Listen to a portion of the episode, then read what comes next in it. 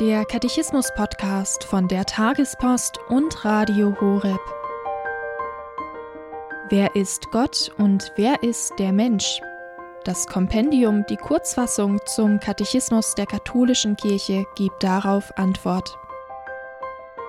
In diesem Podcast geht es anhand des Katechismus um die grundlegenden Fragen des Menschseins und des Menschen nach Gott. Heute die 98. Folge zum Thema Die jungfräuliche Empfängnis.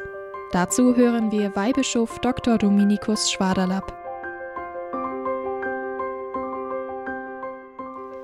In Frage 98 des Kompendiums des Katechismus der katholischen Kirche heißt es, was bedeutet die jungfräuliche Empfängnis Jesu?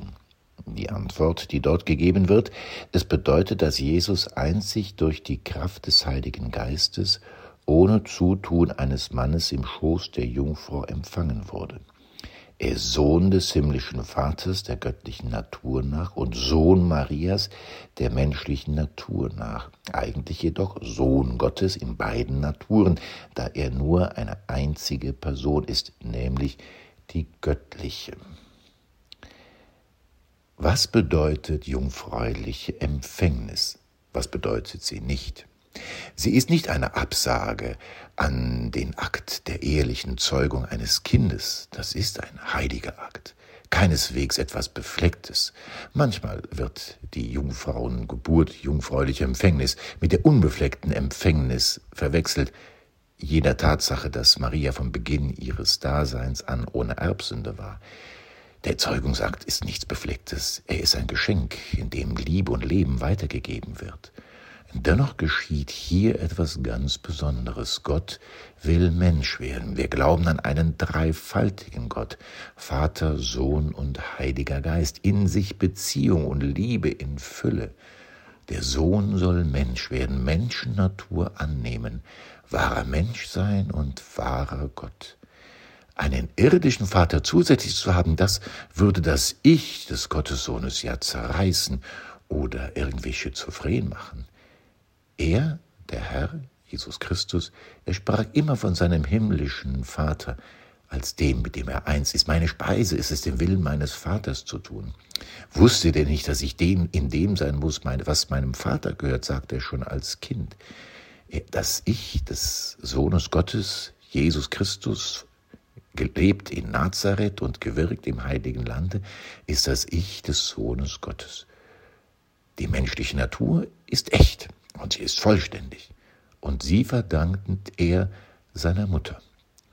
Halten wir an dieser Stelle noch einmal kurz und präzise fest. Gezeugt, nicht geschaffen heißt es vom Logos, vom Sohn in unserem Glaubensbekenntnis. Gezeugt wird Gleiches. Ja, der Sohn geht seiner Gottheit nach, aus dem Vater hervor. Gezeugt wird das genannt. Er ist aber nicht nur wahrer Gott, sondern auch wahrer Mensch. Und seine menschliche Natur ist geschaffen aus Maria der Jungfrau.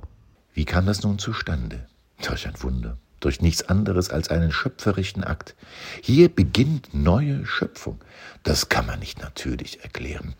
Es ist auch völlig verwegen und völlig absurd, mit biologischen Argumenten zu kommen, das könnte gar nicht sein. Hier geht es um Schöpfung aus dem Nichts, etwas Neues entsteht.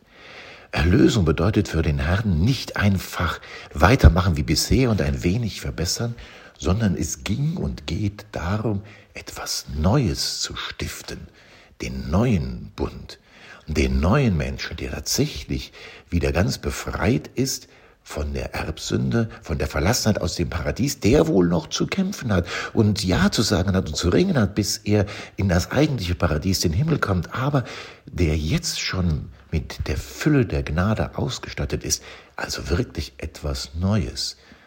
Daher hat Gott Menschennatur angenommen, um wirklich etwas Neues zu bringen.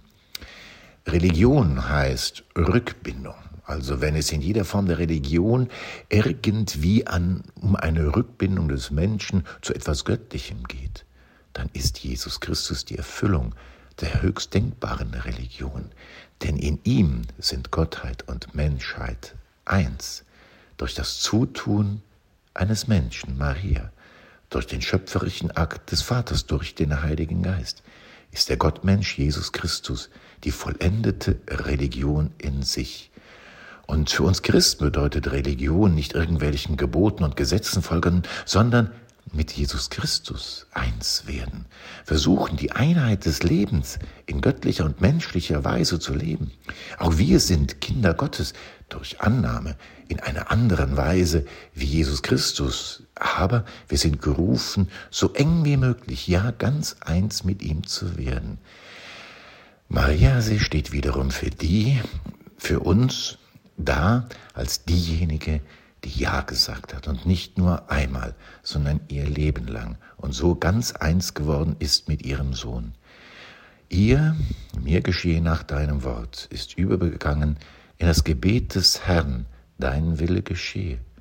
Und der Herr selbst hat sich das Wort seiner Mutter zu eigen gemacht, in seiner schlimmsten Stunde in dieser Welt, in der Ölbergnacht, als er betete, Vater, lass diesen Kelch an mir vorübergehen, aber nicht mein, sondern dein Wille geschehe.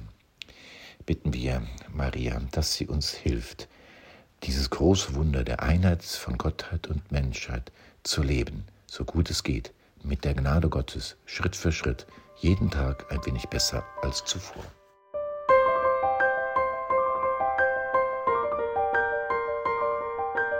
Das war die 98. Folge zum Katechismus mit Weihbischof Dr. Dominikus Schwaderlapp hier beim Katechismus-Podcast von der Tagespost und Radio Horeb.